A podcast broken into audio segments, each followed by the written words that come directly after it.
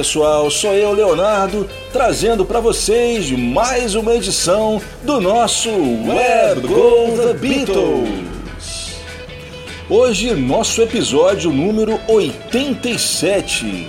O programa de hoje será dividido em duas partes. Na primeira parte, eu separei para vocês alguns dos melhores takes alternativos que saíram na caixa de 50 anos do Let It Be. E é claro, como não poderia deixar de ser, já que esse é o grande carro-chefe do Web Go The Beatles, vou fazer também uma detalhada análise sobre os prós e os contras dessa caixa de 50 anos do Let It Be. Na segunda parte, vou trazer para vocês mais gravações dos Beatles na BBC pela primeira vez em True Stereo. Quem acompanha o Web Go The Beatles sabe que eu já apresentei parte desse material em programas passados e agora vou apresentar mais três sequências com músicas dos Beatles que você nunca havia escutado em estéreo. No quadro Special Guest, uma homenagem a Simon Garfunkel, que acabaram de comemorar seu aniversário de 80 anos.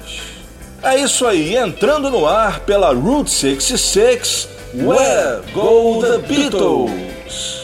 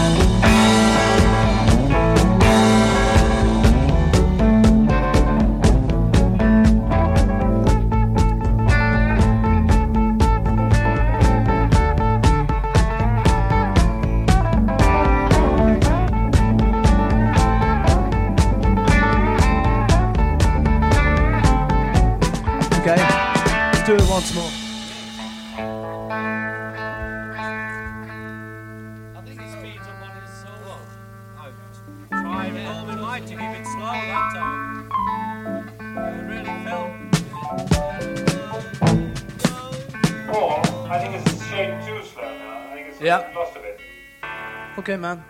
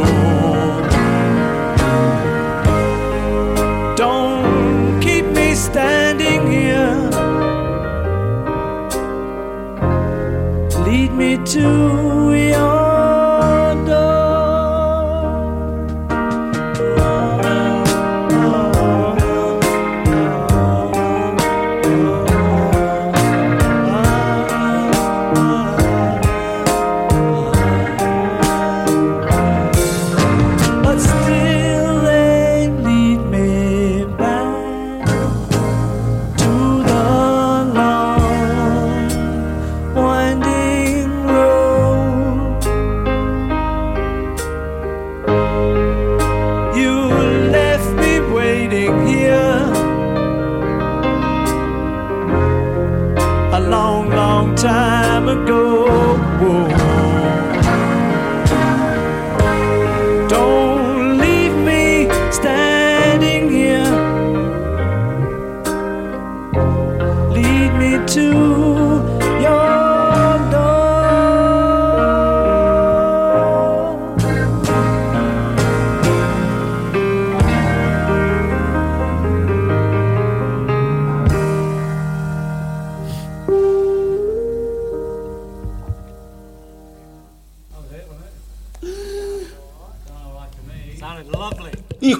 começamos esse episódio diretamente com quatro takes alternativos lançados recentemente na caixa de 50 anos do Let It Be. Esse último foi The Long and Winding Road. Eu toquei o take 19 no último dia de gravações, no dia 31 de janeiro de 69. Esse take já havia saído oficialmente no Let It Be Naked em 2003, embora num mix bem diferente desse novo do Giles Martin. A principal diferença é que na parte instrumental, o Paul ele faz um scat singing. Esse vocal está omitido no mix que saiu no Naked. A versão escolhida para o It Be foi gravada alguns dias antes, no dia 26. Antes ouvimos o Take 10 de I've Got a Feeling, gravado no dia 27 de janeiro. A versão escolhida para o It Be foi gravada no concerto do telhado no dia 30 de janeiro. A segunda foi Two of Us, o Take 4, gravado no dia 24 de janeiro. A versão de Two of Us que saiu no Let It Be foi gravada no dia 31 de janeiro durante a famosa Apple Studio Performance. E começamos com o Take 8 de Get Back, do dia 27 de janeiro de 69. A versão de Get Back que saiu oficialmente no It Be foi gravada no dia seguinte, no dia 28 de janeiro. Esses três primeiros todos são inéditos oficialmente e em bootleg haviam aparecido somente em mono. Agora temos a oportunidade de ouvi-los todos em estéreo, tirados diretamente do multitrack de oito canais das sessões de gravação.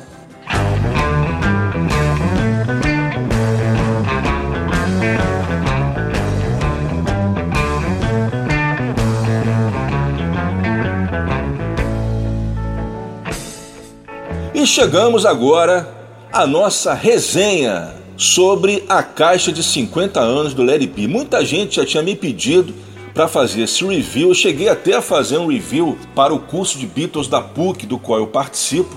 Mas agora chegou a hora de fazer esse review para os ouvintes do Web Go The Beatles. Bem, eu sempre, quando vou fazer um review sobre algum lançamento acerca dos Beatles, eu sempre gosto de começar dizendo sempre o seguinte: mesmo que nós, colecionadores, tenhamos as nossas críticas, assim, a gente sempre acha é, algumas músicas que poderiam ter entrado, outras que não precisariam ter entrado.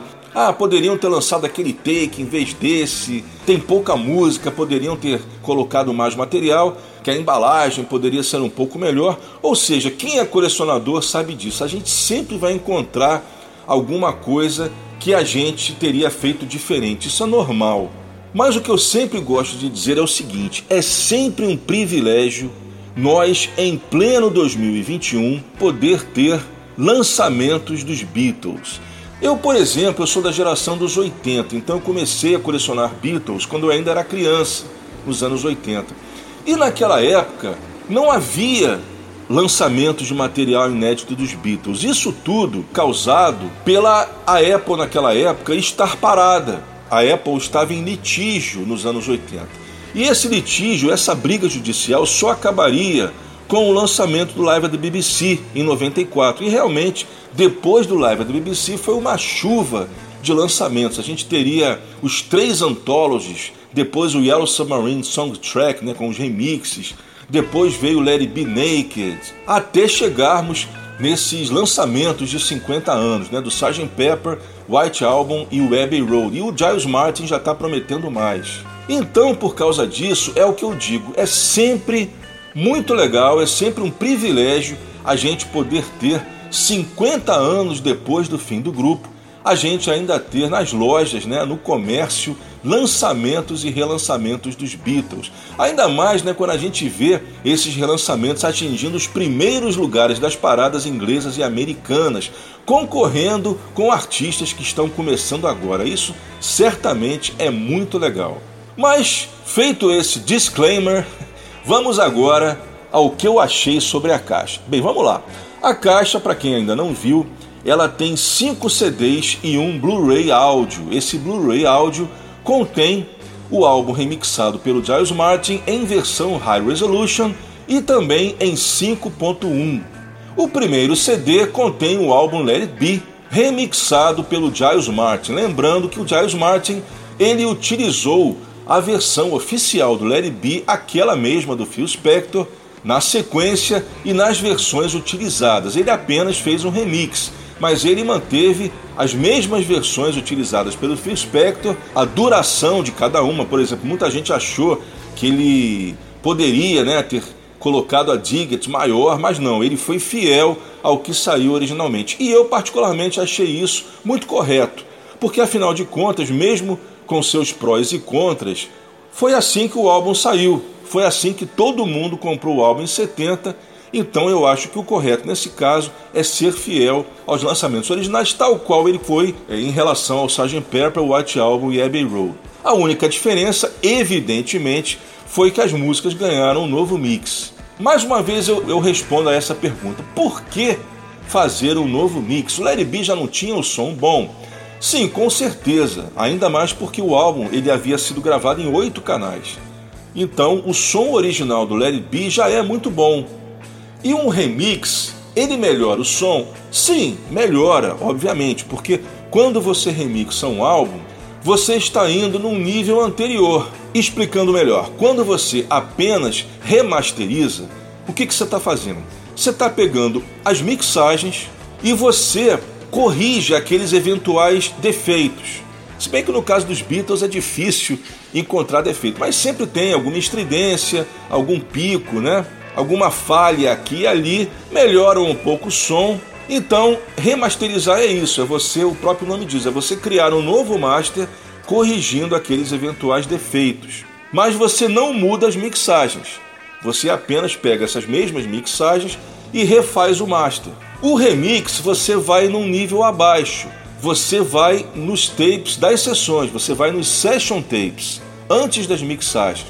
Ou seja, você vai no multicanal. No caso do Larry B, o Giles ele foi até os multitracks de oito canais. Ele simplesmente pegou aqueles mesmos takes que o Phil Spector havia utilizado no Larry B e fez uma nova mixagem para cada um dos takes. Criou então novas mixagens e a partir daí fez um novo master. Resumindo, nem todo remaster é também um remix, mas todo remix é obrigatoriamente também um remaster. Mas aí, Leonardo, se o som já era bom, para que remixar? Bem, eu presumo que isso seja feito para que você traga algum material novo para o fã, né? Porque assim, não faria sentido você fazer uma edição de 50 anos utilizando o mesmo master ou simplesmente remasterizando pela 18ª vez, como eu vejo às vezes acontecendo.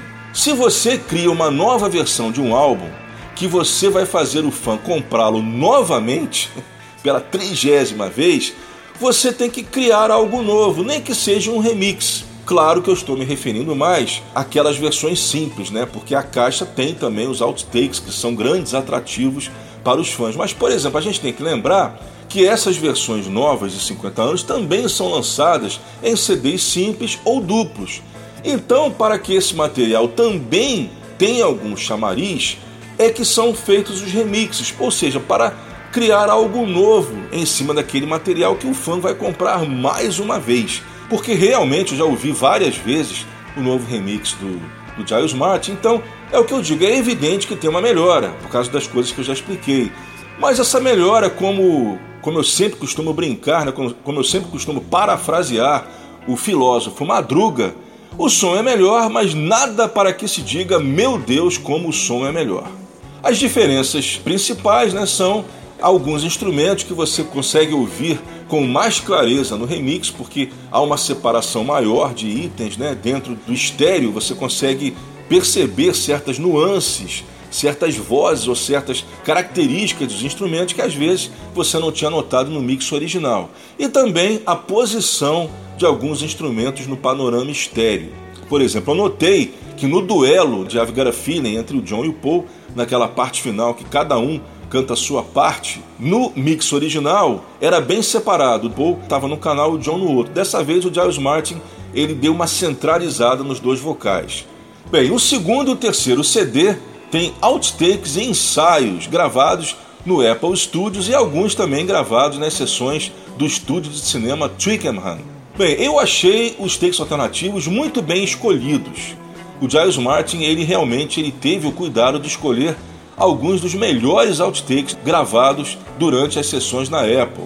Esses outtakes, né, ou a maioria desses outtakes, já haviam saído em bootleg, naquelas famosas fitas Nagra, né, que são as fitas da trilha do filme, que tem aquele barulhinho né, da câmera.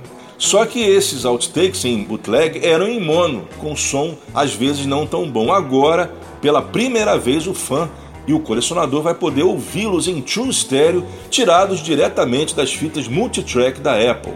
O quarto CD da caixa é o famoso Get Back, compilado pelo Glyn Jones, não engenheiro de som, que estava fazendo as vezes de produtor do Larry B, já que o Martin não concordava muito com o método de gravação que os Beatles estavam utilizando. Então, Glyn Jones, que era um engenheiro de som, acabou sendo o produtor de fato das músicas do It Be. O Glyn Jones ele compilou dois álbuns. O primeiro, né, ele compilou em junho de 69 e depois ele compilou a segunda versão em janeiro de 70. Ambas foram reprovadas pelos Beatles. E por que que os Beatles reprovaram? Porque o Glyn Jones ele havia recebido uma incumbência dos Beatles de que o álbum refletisse a informalidade das sessões de gravação. Então ele pediu ao Green que incluísse alguns false starts, alguns breakdowns, né, conversas entre os takes. Só que o Green ele levou o pedido do John muito a sério. Então ele acabaria escolhendo takes muito primitivos para cada uma das faixas. Por exemplo, o take que ele escolheu de I've Got a Feeling é um take incompleto, onde os Beatles erram e param, como se diz lá fora, um breakdown. Eles não chegam nem na parte em que o John e o Paul duelam com os vocais, né? cada um cantando a sua parte. Two of Us, Dig a Pony, ele também escolheu takes gravados no primeiro dia de gravação, o dia 22 de janeiro na Apple. E nessa época, as músicas ainda não estavam totalmente ensaiadas. Inclusive, se você ouvir o Get Back, você vai ver que eles erram a letra em algumas partes das músicas e algumas partes das letras também não estavam completas. Tem erros também de baixo, erros de, de riffs. Isso era esperado, porque, como eu falei para vocês, eram takes primitivos. Ou seja, o Glyn Jones ele exagerou na escolha dos takes. Coisa que o Phil Spector, com todos os defeitos que ele possa ter, ele não fez. O ele realmente escolheu as melhores performances de cada música cometeu alguns erros, ao nosso ver, como por exemplo ter incluído segundos só da Diggett em vez de incluir uma versão um pouco maior, que eu acho, na minha humilde opinião, que ele poderia de repente ter feito um edit de seus dois minutos. Tudo bem, tem esses errinhos aqui e ali, mas eu acho que no final, no conjunto do álbum, ele acertou. Porque realmente aqueles takes que ele escolheu de Dig Upon It, Two of Us, I've Got a Feeling, são realmente takes insuperáveis. E isso explica por que os Beatles, nas duas ocasiões que ele compilou o master, reprovaram o trabalho do Glenn Jones. Por isso, inclusive, que eles acabariam pegando as fitas e dando para o Phil Spector trabalhar em cima delas. E a gente continua a nossa análise após a segunda sequência.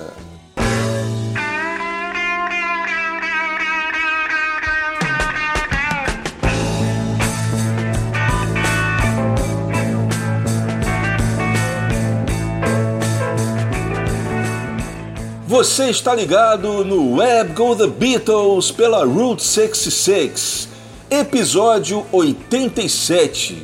E nessa segunda sequência vamos continuar apresentando os melhores takes alternativos que saíram recentemente na caixa de 50 anos do Let It Be. A primeira será a faixa título Let It Be, o take 10 gravado no dia 26 de janeiro de 69. O take que sairia oficialmente seria gravado no dia 31 de janeiro na Apple Studio Performance, com overdubs gravados em abril de 69 e janeiro de 70. A segunda da sequência, ela, a faixa mais polêmica que saiu na caixa do Let It Be, a versão do Get Back de For You Blue. E eu vou tocar a versão do Get Back de 69 a versão que só saiu na edição japonesa do box, confirmando que a edição que saiu no resto do mundo inclui a For You Blue do Get Back de 70. As duas versões possuem vocais diferentes. Gravada no dia 25. A terceira da sequência, Dig Pony, Take 14, gravado no dia 28 de janeiro, dois dias antes dos Beatles gravarem a versão que sairia no álbum. A versão do álbum Let It Be é do concerto do telhado, do dia 30 de janeiro. E para terminar, um dos mais interessantes outtakes incluídos na caixa. Um take alternativo, no caso o take 11 de I'm Mine, gravado no dia 3 de janeiro de 1970, aquela que é considerada a última real sessão de gravação dos Beatles, embora o John já não estivesse presente. Bem, a história conta que o John só não participou porque ele estava viajando, o que é verdade mas provavelmente a gente crê que ele, mesmo que ele estivesse em Londres, dificilmente ele teria participado, porque a essa altura ele já tinha anunciado a sua saída do grupo. Isso é praticamente confirmado pela brincadeira que o George faz durante as sessões de gravação. Esse pequeno trecho já havia saído no Anthology 13 e reaparece agora no final desse take. O George ele fala o seguinte: David não está mais conosco mas Mickey, Tite e eu continuamos aqui as sessões de gravação como sempre fizemos no Estúdio 2. O George ele fez uma referência ao quinteto David D, Dozy, Bicky, Mick and Tite, que fazia muito sucesso na Inglaterra naquele início de 1970. É óbvio, nem precisa explicar, que o David D, no caso, era uma referência ao John. É um take instrumental porque eles só colocariam os vocais e os outros overdubs no take definitivo. E é, sem dúvida, um dos grandes achados dessa caixa. E a gente começa então com o take 10 de Let It Be. Let it be, let it be. Uh, Paul, maybe just have one chorus on the first time and Yeah. two chorus on the second Okay. time. I think that's it. Oh, we did do it. Last night I said these words to my girl. That was daft, you know. You know you always make me sigh, girl. But come on, come on, come on. Okay. Come on, I only get two notes in this song, so.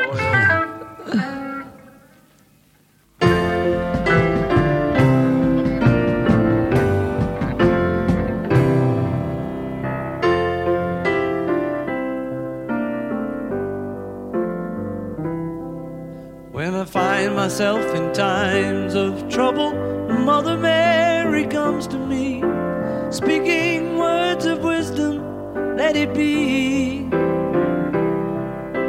And in my hour of darkness, she is standing right in front of me, speaking words of wisdom, let it be. Let it be,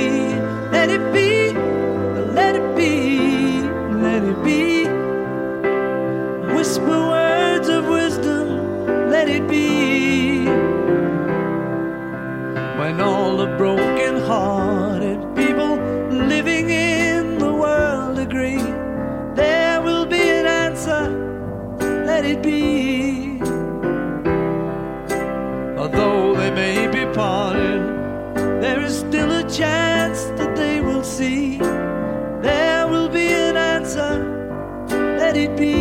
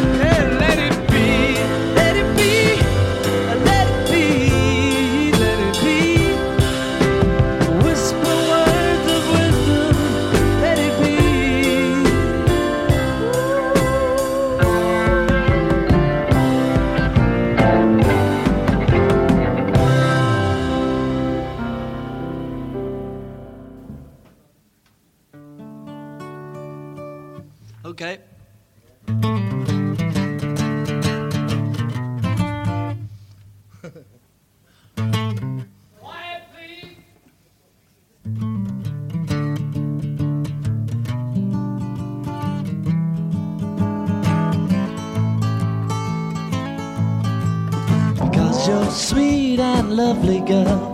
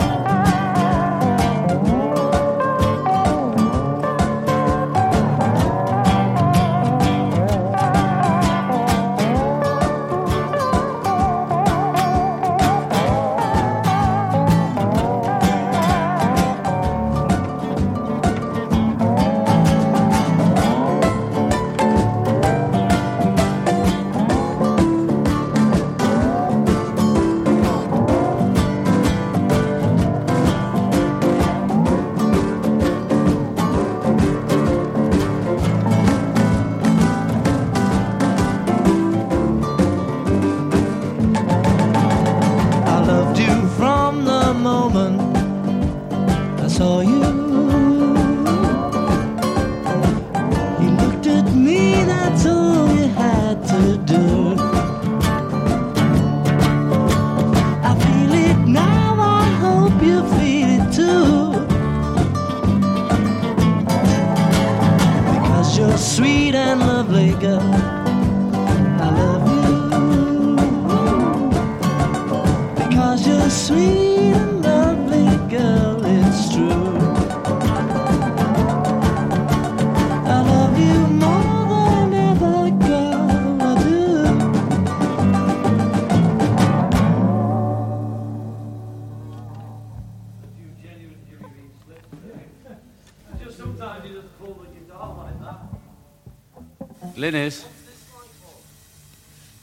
a candid recording conversation. One, two, three.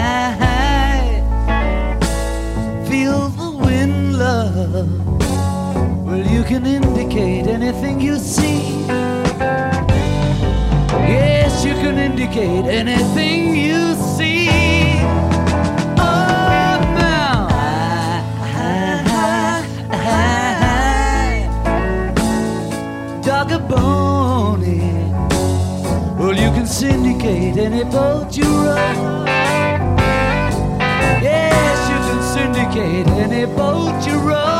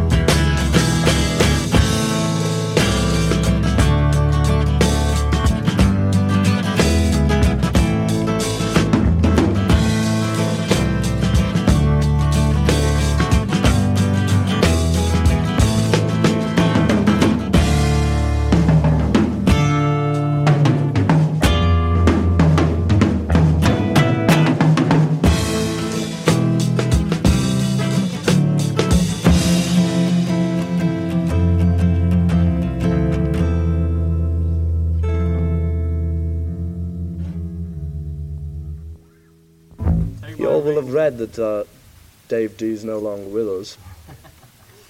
But Mickey and Titch and I decide to carry on the good work that's always gone down in number two. What Dozy says goes for me and Titch. Ouvimos Bicky, Mick and Titch. Paul George Ringo gravando I'm in Mine no dia 3 de janeiro de 70, considerada a última sessão dos Beatles, embora John, como o próprio George afirmou nesse finalzinho, já não estivesse presente. Esse foi o Take 11. É inédito, inclusive em bootlegs. Antes foi o Take 14 de Dig a Pony. A segunda, For You Blue, mixagem do Get Back de 69, que só saiu, por enquanto, na caixa japonesa do Let It Be. E a primeira, Let It Be Take 10.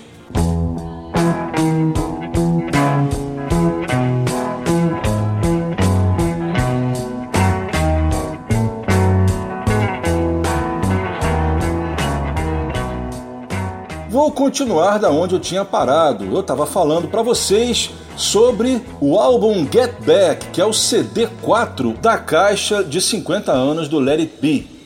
Um fato interessante aqui, um, um editorial do Web Go The Beatles, é que eu sempre fui contra o lançamento oficial do Get Back. Como eu já comentei né, na primeira parte da análise, o Get Back ele foi montado com takes contendo muitos erros de gravação. Takes que eram na verdade ensaios ou muito primitivos. E eu sempre acreditei que isso pudesse dar uma visão errada àqueles que estavam começando a conhecer a obra dos Beatles. Por exemplo, vamos supor que lançassem o Get Back em CD, um CD individual. E imagina só também se uma pessoa que estivesse querendo conhecer a obra dos Beatles calhasse de escolher justamente o Get Back como seu primeiro disco dos Beatles com certeza a pessoa iria ter uma ideia totalmente equivocada de quem eram os Beatles, porque iria ouvir músicas em takes em que eles erravam, esqueciam a letra, tinha erros de frases de baixo, notas erradas, desafinações e outros erros que eram inerentes a ensaios. Mas agora, tendo se passado 50 anos, e dentro de um contexto histórico, aí eu já acho válido o lançamento pela primeira vez em disco oficial do Get Back. Ainda mais ele estando dentro de uma caixa. Eu acredito que eu ainda seria contra o lançamento dele num CD ou LP separado. Mas dentro da caixa, fazendo parte do contexto histórico do álbum It Be, aí eu sou a favor. Aí eu acho bastante interessante o seu lançamento oficial. Ainda mais porque o Get Back já há muito havia entrado para o folclore dos Beatles. O Get Back já havia saído, né, desde os anos 70, já havia aparecido em bootleg e agora ele sai finalmente, era um grande sonho dos fãs, ele sai finalmente oficialmente, inclusive em LP, que é uma, uma imitação igualzinha ao álbum que sairia em 1969, com a capa aquela foto do Angus MacBean que imita a capa do Peace Me e que uma foto das mesmas sessões sairia na capa do 6770 em 73.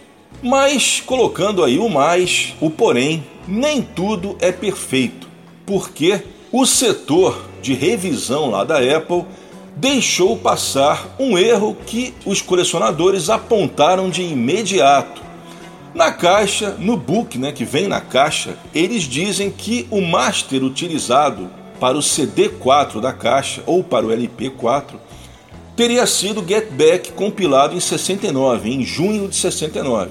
Só que os fãs perceberam que na verdade eles utilizaram a versão de For You Blue que faz parte na verdade do Get Back de 70, de janeiro de 70. As diferenças em relação ao Master de janeiro e o Master de 69 é que o Master de 70 retira Ted Boy, já que o Paul já havia dito ao Green que incluiria essa música no seu álbum solo, e inclui em seu lugar Across the Universe e I'm Mine, já que essas duas músicas entrariam no filme. E além dessa troca de faixas, o Green também fez um novo remix de For You Blue, aproveitando o vocal que o George fez em 8 de janeiro de 70, a versão que o Green mixou para o seu Get Back de janeiro de 70. Utiliza na primeira parte da música o novo vocal do George, gravado em janeiro de 70. Mas na segunda parte da música, do solo em diante, ele manteve o vocal gravado pelo George em janeiro de 69. E foi esse mix que está presente na versão da caixa do Let It Be. Ou seja, eles dizem que eles incluíram o Master de 69, só que na realidade a versão de For You Blue é do Master de 70. E uma coisa incrível é que a versão japonesa da caixa inclui o mix de 69 de For You Blue do Get Back. Ninguém consegue entender como é que isso aconteceu, já que hoje em dia, com a globalização, o master utilizado no mundo inteiro é sempre o mesmo. Então, como eu falei, como essa versão de 69 foi aparecer no Let It Be japonês, na caixa japonesa, realmente é um mistério que até hoje ninguém consegue entender e explicar o porquê. Até agora a gente não sabe se a Apple vai deixar assim ou se farão algum recall no futuro próximo. Mas eu achei bem legal também, apesar desse pequeno erro de masterização, eu achei bem legal também eles terem incluído I'm Mine e Across the Universe do Get Back de 70. Embora eu ache que eles deveriam ter incluído também a For You Blue de 70, do Get Back de 70. se eu fosse lá o responsável pela compilação, eu teria incluído a For You Blue correta no CD4, né, no Get Back de 69, e teria incluído a For You Blue com o mix de 70, junto com I'm Mine Across the Universe no CD5 da caixa. Agora vamos aos eventuais erros que eu achei na caixa, mais uma vez dizendo na minha humilde opinião. O erro maior para mim foi o tamanho do material. Cada CD tem cerca de apenas 30 minutos de duração. Isso é realmente muito pouco. Não vou contar o primeiro CD, que é o It Be, né, o álbum original, de seus 30 e poucos minutos, tem que realmente ser separado. Isso daí não tem questionamento. Mas em relação aos CDs 2, 3, 4, fazer cada CD com apenas 30 minutos realmente é querer economizar demais para uma caixa feita para colecionadores. Principalmente o CD 5, que é apenas um EP com quatro músicas e cerca de 15 minutos de duração numa mídia que cabe 80. Bem, o Giles Martin ele não fugiu da discussão, ele respondeu a essa pergunta dizendo o seguinte: que ele e o Paul teriam conversado sobre o tamanho do material a ser lançado e eles chegaram à conclusão de que os fãs não iriam querer, colocando aspas como ele falou, os fãs não iam querer ouvir 10 versões diferentes de Get Back. Então, ele teria compilado o álbum de maneira que a audição ficasse agradável. Foi o que ele falou. Bem, eu digo o seguinte: eu acho que a explicação até que foi plausível, não foi uma explicação sem fundamento. Porque realmente, né, uma audição com faixas repetidas, às vezes é chato de se ouvir. Você que, assim como eu, coleciona bootlegs, vocês sabem bem disso. Só que eu acho duas coisas. Primeiro, que se ele não queria, tudo bem, encher os CDs com 80 minutos, eu acho que um cinquentinha não faria mal a ninguém. Concordam comigo? Agora, realmente colocar 30 minutos numa mídia de 80, aí realmente foi meio que usura. Não custava nada colocar pelo menos uns 50 minutos em cada CD, mesmo que você repetisse algumas músicas. E segundo, ele sabe bem que esse tipo de material o público-alvo é o colecionador. E o colecionador não está nem aí se vai ouvir vários outtakes de uma mesma música. Tudo bem que ele não colocasse 20 outtakes da mesma música, mas uns 4 ou 5 realmente não faria mal a ninguém. Resumindo, nem 8, como ele fez, nem 80. Eu acho que um meio termo estaria mais do que perfeito. E o elogio vai para as coisas que eu já citei para vocês, vai também para a embalagem, que realmente ficou muito legal, principalmente a do boxe em vinil. E a gente tem que lembrar também que essa foi a primeira vez que o boxe em vinil imita o boxe em CD, porque os relançamentos anteriores do Sgt. Pepper e do Abbey Road, as versões em vinil, elas imitam as versões duplas dos CDs, que são aquelas versões que trazem o álbum original remixado e um segundo CD com uma compilação de material que vem na caixa. Com exceção do álbum branco, cujo terceiro CD, o álbum original é duplo, né? No álbum branco, o terceiro CD, em vez de trazer uma compilação dos outtakes da caixa, trouxe na íntegra os demos da casa do George. E o vinil, ele imita essa versão em CD. E agora, pela primeira vez, a versão em vinil reproduz exatamente a versão da caixa em CD. E a minha dica final, baseado em tudo isso que eu acabei de falar, é simplesmente o seguinte: não perca seu tempo e adquira essa caixa antes que ela se esgote, tanto a versão em CD quanto a versão em vinil. E eu digo isso porque as mídias físicas estão sendo produzidas hoje em dia em tiragens cada vez menores e estão se esgotando rapidamente em questão de algumas semanas. Knocking at the door. Somebody's ringing the bell. Do me a favor, open the door and let him in. Chegamos agora no quadro Special Guest dentro do Web Go The Beatles. E o Special Guest desse programa 87 será uma homenagem a dois ícones da música mundial que acabaram de completar 80 anos de idade. Paul Simon e Art Garfunkel. O Simon completou 80 no dia 13 de outubro e o Art Garfunkel no dia 5 de novembro. E o fato deles terem nascido em datas tão próximas não é mera coincidência. A dupla foi colega de escola e eles se conhecem há mais de 70 anos. Tem ideia do que é isso? E para comemorar essas datas tão importantes, eu selecionei quatro grandes clássicos do repertório da dupla, mas como eu sempre faço aqui no Web Go The Beatles, toda vez que eu apresento a vocês algum nome muito conhecido da música, eu evito trazer músicas que já são bastante conhecidas do grande público, justamente para que vocês possam conhecer o trabalho do artista além de seus grandes hits. Eu vou começar com uma das minhas favoritas, Flowers Never Been with the Rainfall, composição de Paul Simon e que saiu no terceiro álbum da dupla em 1966. O álbum é Parsley Sage, Rosemary and Thyme. Na verdade, a versão original dessa música não é a versão da dupla. O Paul Simon já havia lançado essa canção no seu primeiro álbum solo, que saiu somente na Inglaterra em 65. Era uma versão apenas com voz e violão. A versão da dupla, além do vocal em harmonia, também traz a banda. Em seguida, duas canções do primeiro álbum de Simon Garfunkel, o álbum Wednesday Morning 3 AM, um álbum de folk puro, antes da chegada do folk rock. A segunda da sequência, portanto, será The Sun is Burning, uma canção folk tradicional com um belíssimo arranjo da dupla. Em seguida, a faixa título Wednesday Morning 3 AM, composição de Paul Simon.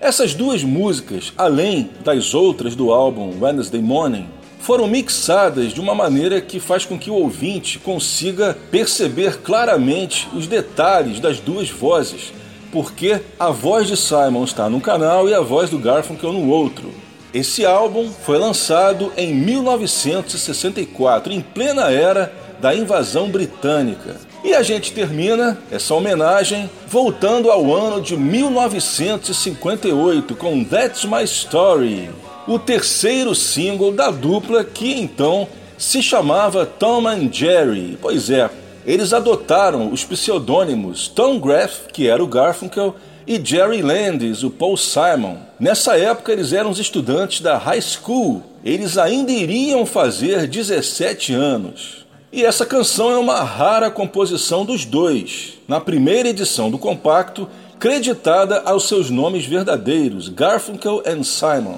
E aproveitando para fazer um resumo da carreira do Simon Garfunkel. Como eu falei, That's My Story foi o seu terceiro single.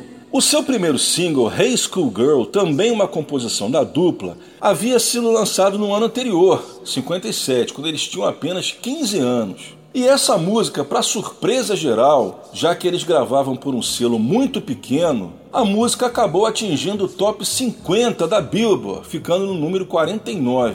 Por causa desse relativo sucesso, desse minor hit, como eles chamavam na época, eles foram convidados para o importante programa American Bandstand do Dick Clark. Mas apesar desse, desse sucesso, os outros dois singles lançados pela dupla não venderam. Por causa disso, eles acabaram se separando e começaram a gravar solo. Um detalhe curioso, colocando um parênteses, é que Simon e Garfunkel, na verdade, eles se separaram nada mais, nada menos do que quatro vezes. Pois é, a primeira, como eu falei, em 58, após o fracasso dos seus últimos singles. Depois, a segunda separação, em 64, logo após as gravações do álbum Wednesday Morning 3 AM, quando Paul Simon resolveu inesperadamente ir para a Inglaterra tentar a sorte, onde chegou inclusive a gravar seu primeiro álbum solo.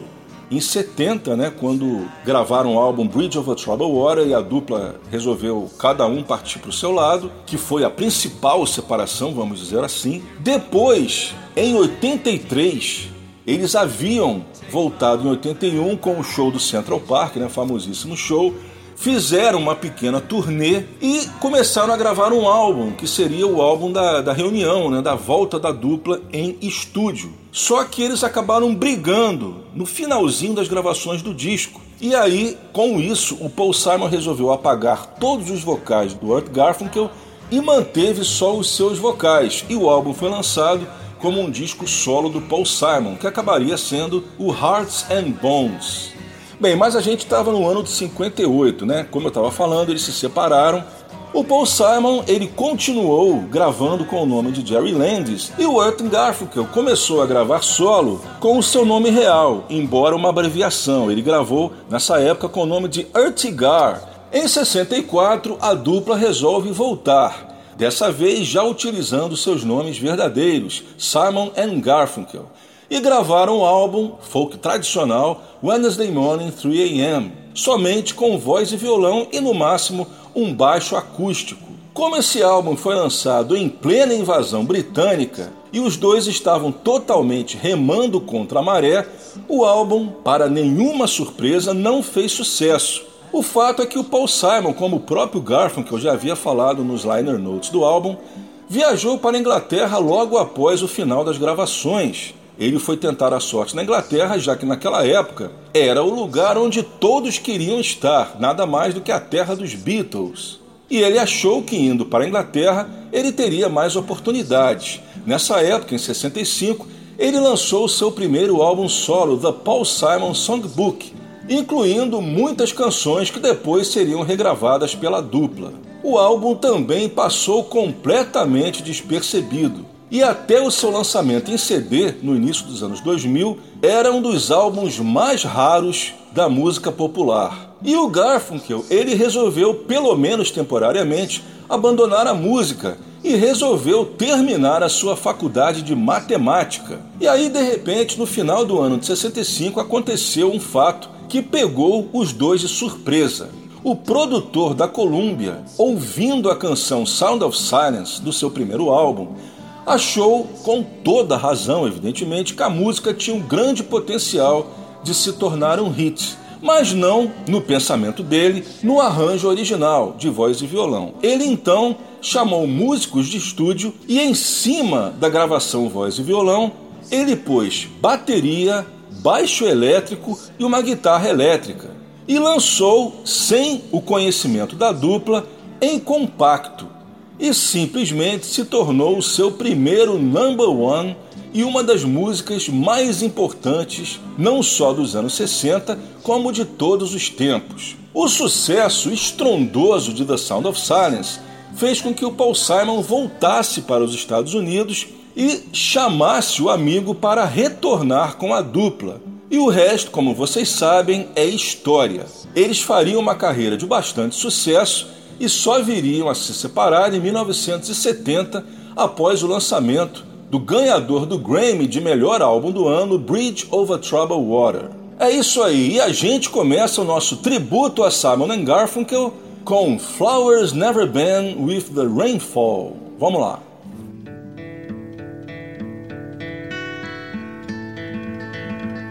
Through the corridors of sleep, past shadows dark and deep, my mind dances and leaps in confusion. I don't know what is real, I can't touch what I feel, and I hide behind the shield of my illusion. So I'll continue to continue to pretend my life will never end and flowers rainfall.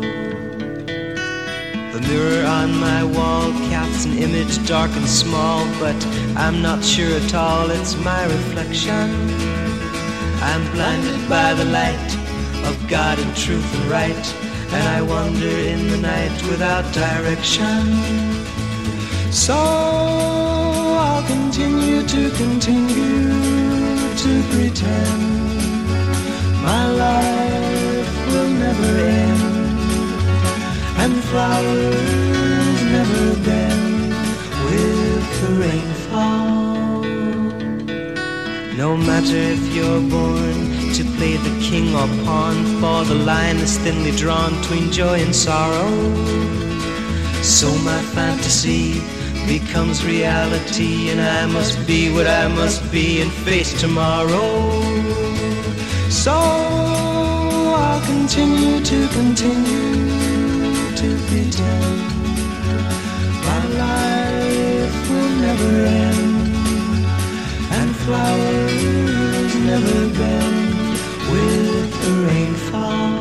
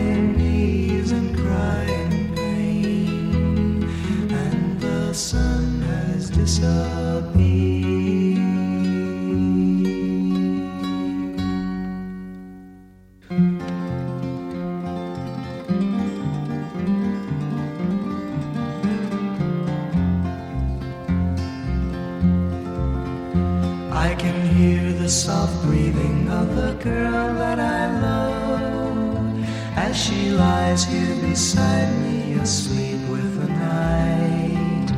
And her hair in a fine mist floats on my pillow, reflecting the glow of the winter moonlight.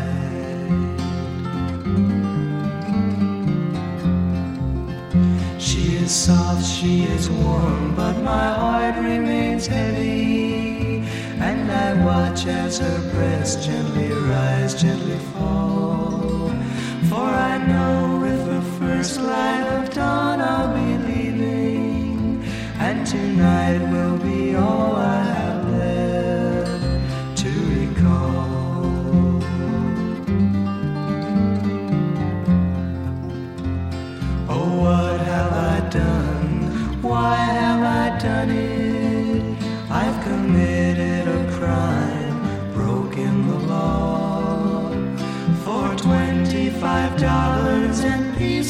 silver, I held up and robbed a heart liquor store.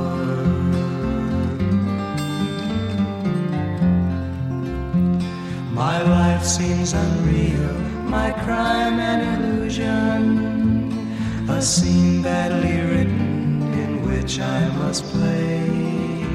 Yet I know as I gaze at my young love beside me, just a few hours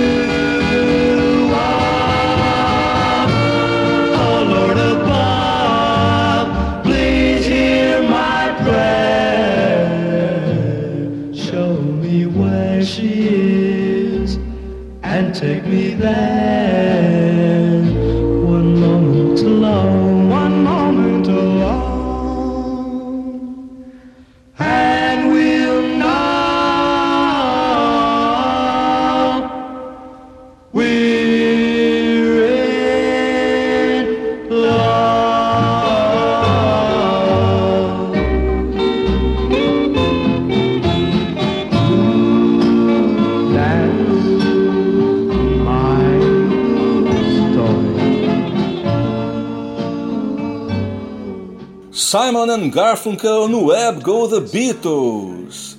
Essa última foi That's My Story, lançada em 1958, quando a dupla ainda se chamava Tom and Jerry. A terceira, para mim, uma das canções mais bonitas de todos os tempos, Wednesday Morning 3 AM, de 1964. A segunda, The Sun is Burning, também de 64. E começamos com Flowers Never Been with the Rainfall, de 66. I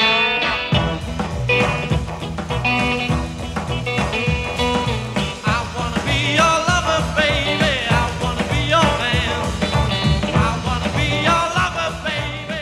Bem, quem acompanha o Web Go The Beatles já há algum tempo já deve com certeza ter ouvido gravações na BBC pela primeira vez em True Stereo, em estéreo verdadeiro, graças ao milagre da tecnologia do DES Digitally Extracted Stereo, que é uma tecnologia que consegue pegar uma gravação em mono e separar os instrumentos e vozes contidos nela.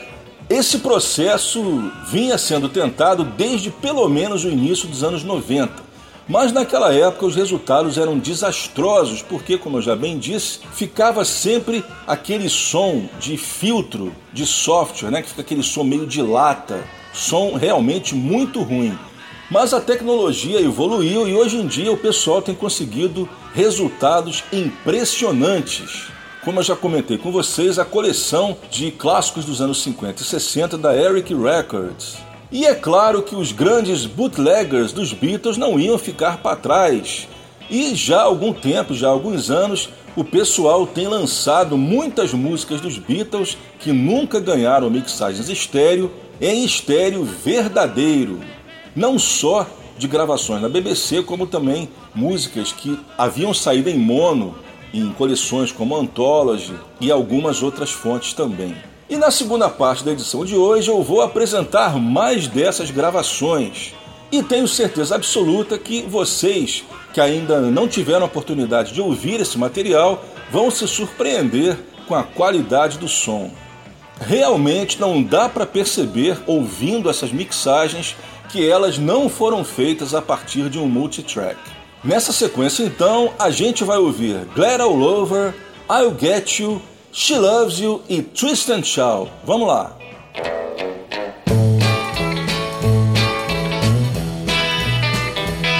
Ain't no doubt about it, this must be love. A one little kiss from you, and I feel right over. Ooh, baby, I don't get it silly, but I'm right over. Get a goose pimples, baby, cause I feel so good when you cuddle me like you do, and I feel right all over. Ooh, mercy, I'm a rock on pappy, and I'm happy, and I'm right all over. Your touch goes through me like an electric wire. Never thought to make love. It don't take much looking to see what I got, but it shows. It shows. Come on, honey, boy, give me one more time. Time you do, well, I feel right all over. Ooh, baby, I don't get it silly, but I'm all over. Yeah.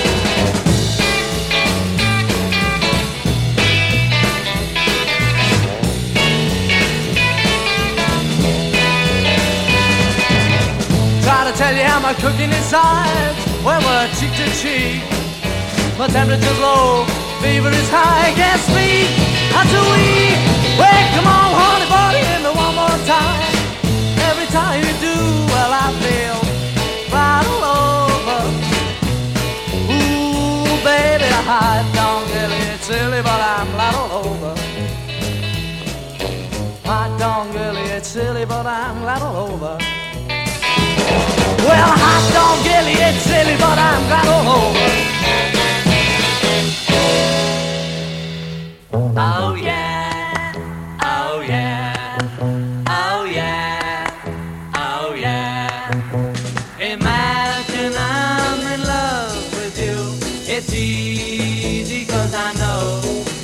I've imagined I'm in love with you many, many, many times before. It's not like me to pretend, but I'll get you, I'll get you in the end. Yes, I will, I'll get you in the end. Oh yeah, oh yeah. I think about you night and day. I need you and it's true. When I think about you, I can say I'm never, never, never, never blue. So I'm telling you, my friend, that I'll get you, I'll get you in the end. Yes, I will, I'll get you in the end.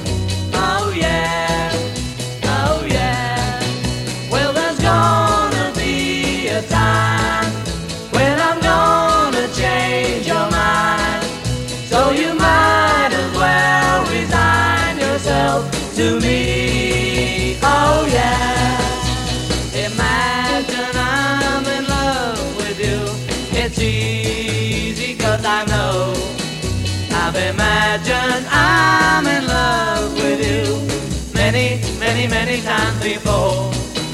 It's not like me to pretend, but I'll get you, I'll get you in the end. Yes, I will, I'll get you in the end. Oh yeah,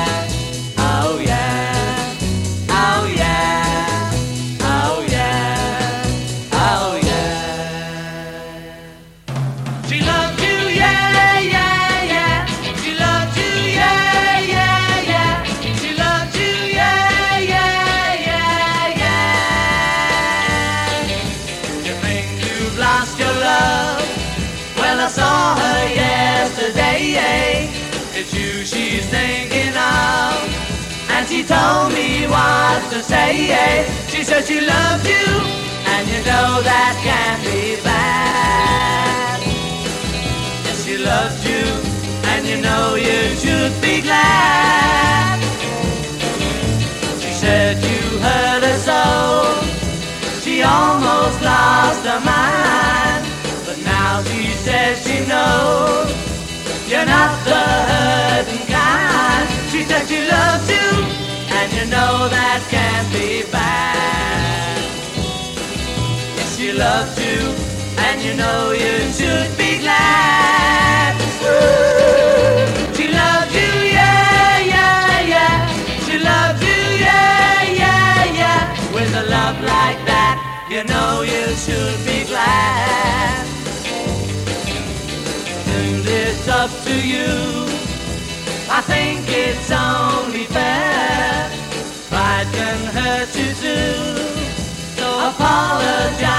to her because she loves you, and you know that can't be bad. Yes, she loves you, and you know you should be glad. Ooh, she loves you, yeah, yeah, yeah. She loves you, yeah, yeah, yeah. With a love like that, you know you should be glad. With a love like that, you know you should be glad. With a love like that, you know you should be glad.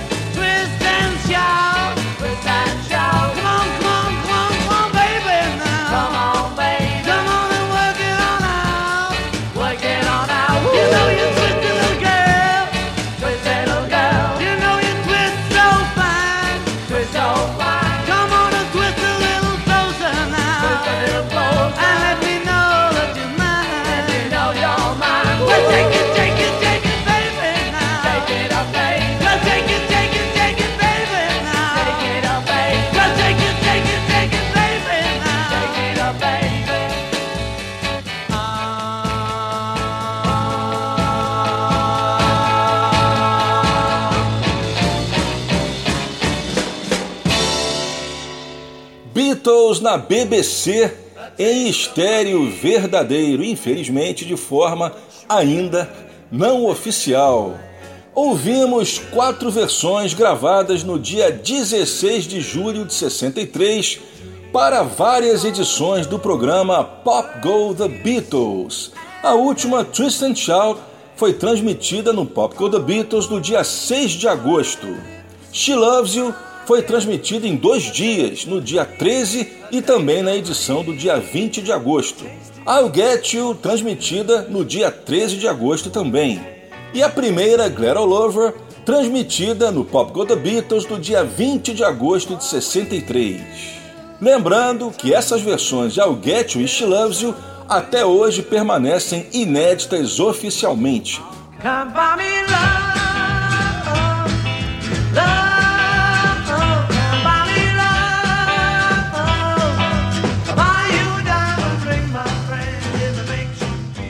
nessa sequência, vamos continuar mostrando gravações dos Beatles na BBC em estéreo verdadeiro.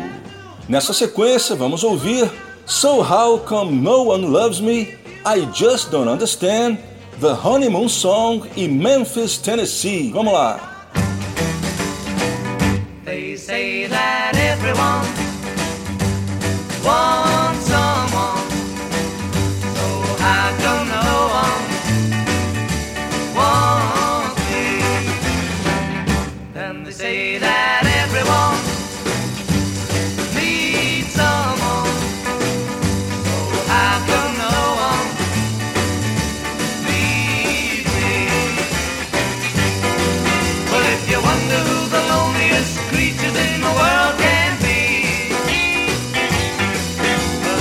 ugly duckling, the little black sheep, and me. Uh huh. They say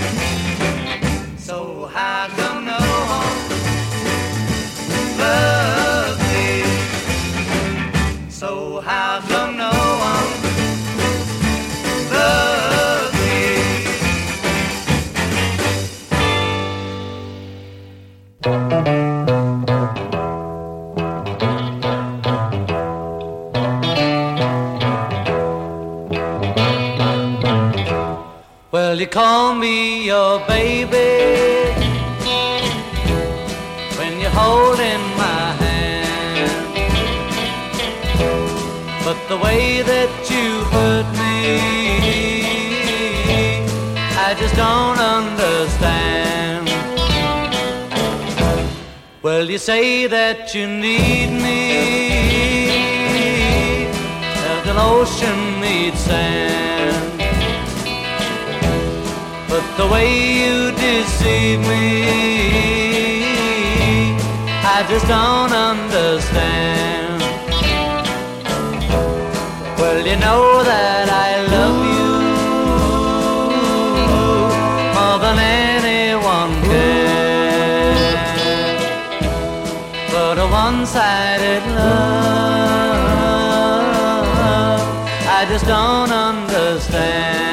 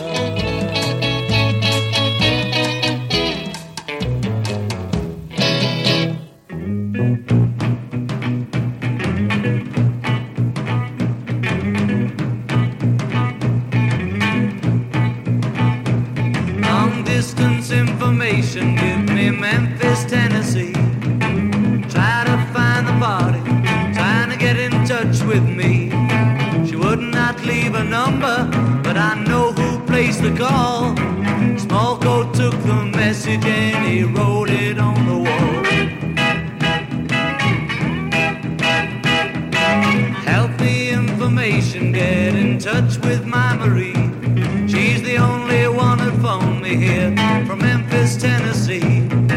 Her home is on the south side, just beyond the ridge, just a half a mile from the Mississippi Bridge.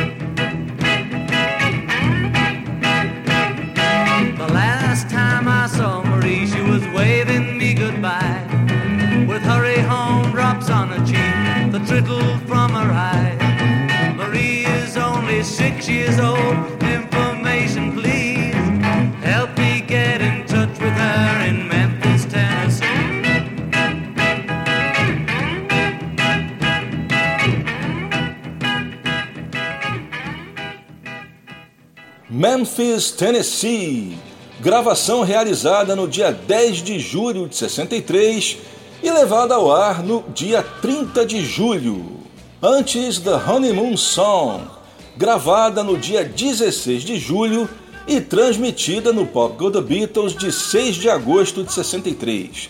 A segunda, I Just Don't Understand, também do dia 16 de julho, e levada ao ar no programa Pop Go The Beatles do dia 20 de agosto.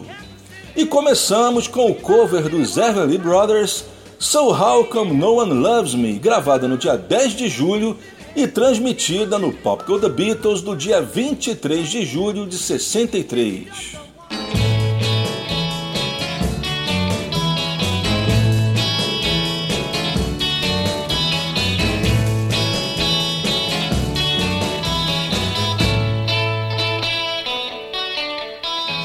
Continuando com Beatles na BBC em True Stereo, estéreo verdadeiro. Nessa sequência, vamos ouvir Love Me Do, Please Mr. Postman, You Really Got a Hold on Me e Roll Over Beethoven. Começando com o seu primeiro single, Love Me Do.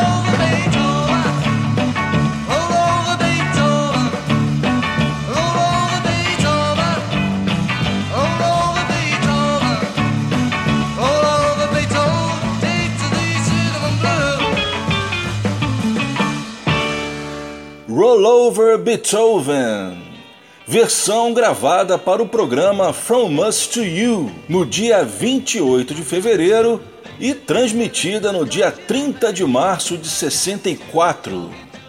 Antes, três músicas para o Pop Go The Beatles e Really Got a Hold on Me, gravada no dia 16 de julho e transmitida na edição de 13 de agosto de 63. A segunda, Please Mr. Postman, gravação feita em 10 de julho e transmitida no programa para o dia 30 de julho de 63. E a primeira, Love Me Do, gravada também no dia 10 de julho e transmitida 23 de julho de 63. Todas essas gravações pela primeira vez em True Stereo.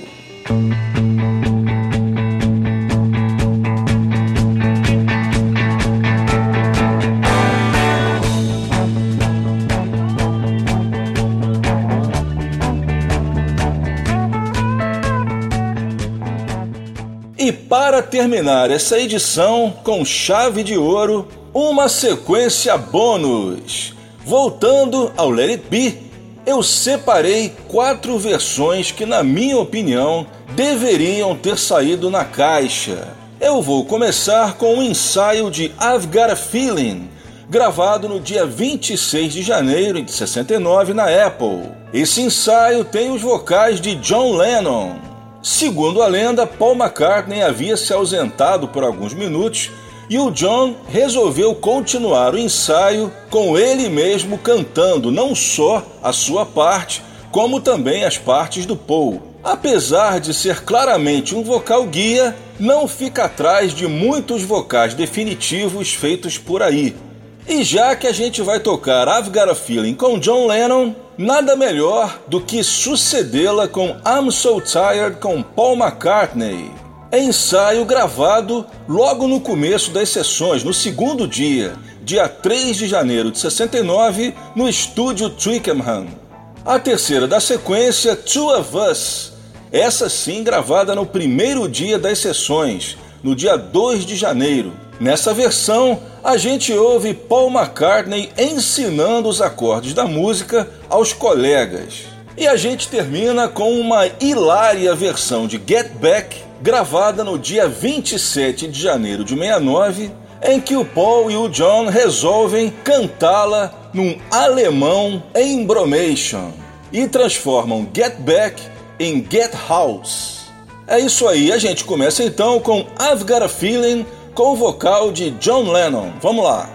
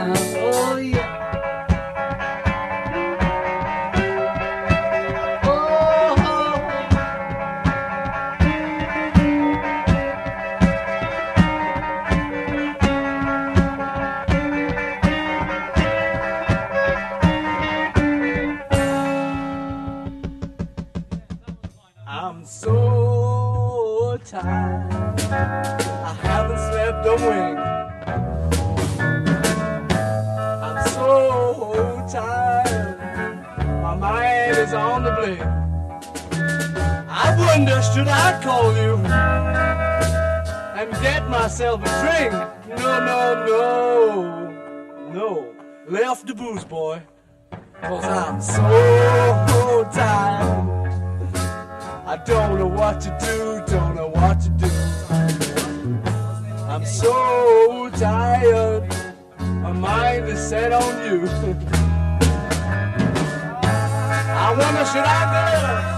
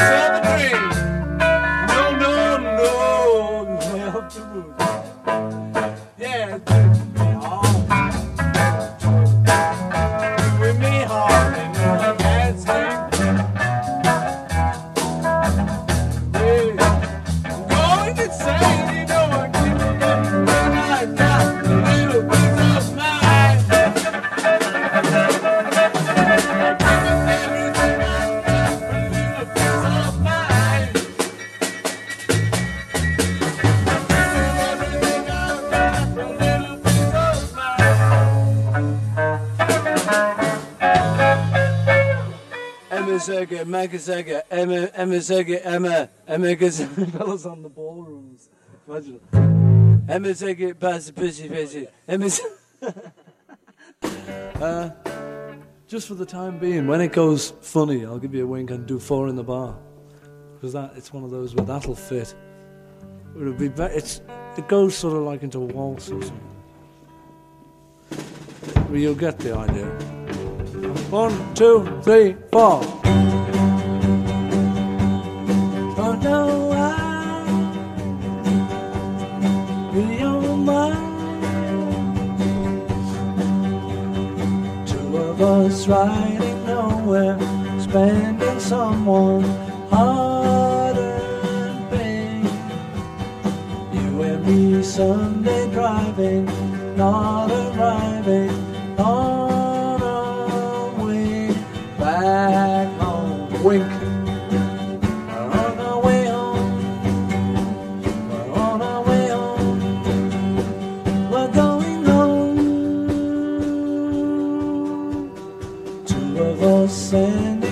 Postcards, writing letters on.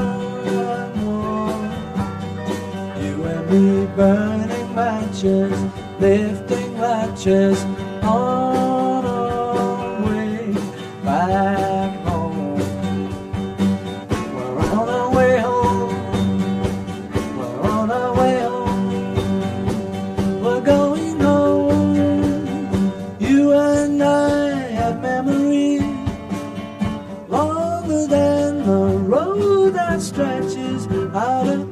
no, just straight.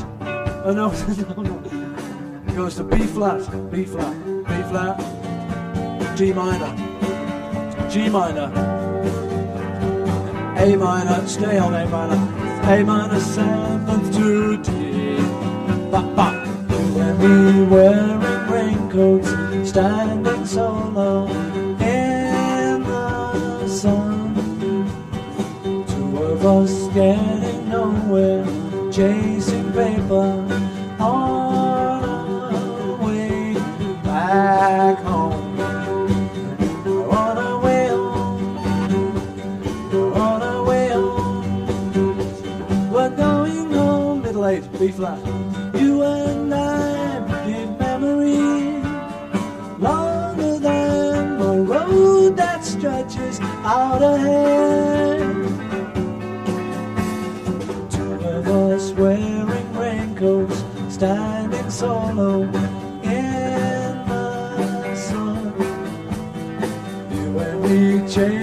paper.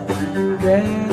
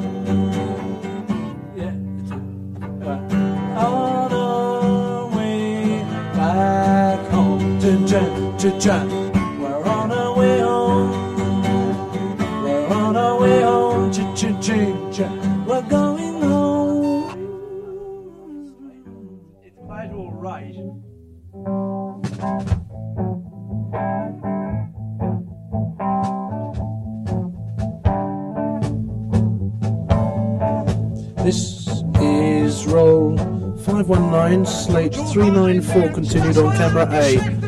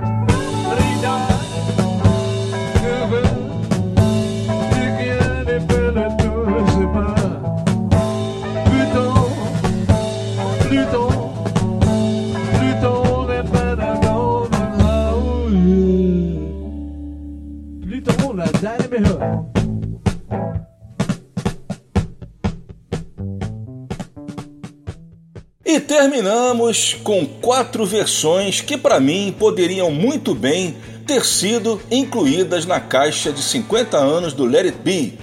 Essa última, Get Back, versão em que o Paul e o John cantam num alemão inventado, um alemão embromation, lembrando os seus tempos de Hamburgo. Antes, o um ensaio primitivo de Two of Us, em que Paul ensina os acordes aos seus colegas. Antes disso, dois vocais trocados: I'm So Tired com Paul McCartney e I've Got a Feeling com John Lennon. Get back, get together, get back home. Oh, we gotta get together. Ooh.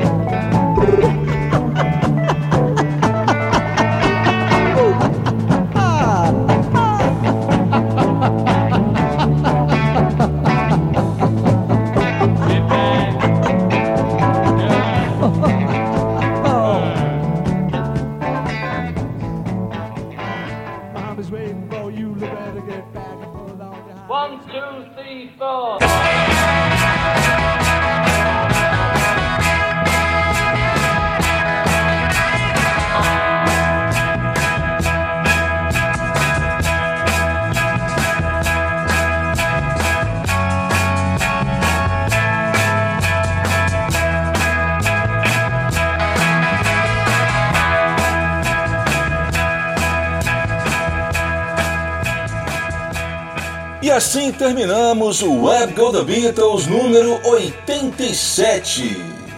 Novembro de 2021. O Web Go The Beatles tem produção, edição, texto e apresentação deste que vos fala Leonardo Conde de Alencar. Sempre aqui na nossa Route 66 Soundtrack. Se você gostou dessa edição, convido você a ir no nosso podcast e ouvir a edição número 30 do programa, que foi a homenagem aos 45 anos do álbum Let It Be, onde você vai ouvir mais outtakes e ensaios inéditos. E também detalhes curiosos sobre a história do álbum. Eu vou deixando aqui o meu abraço e nos vemos no próximo episódio. Até lá!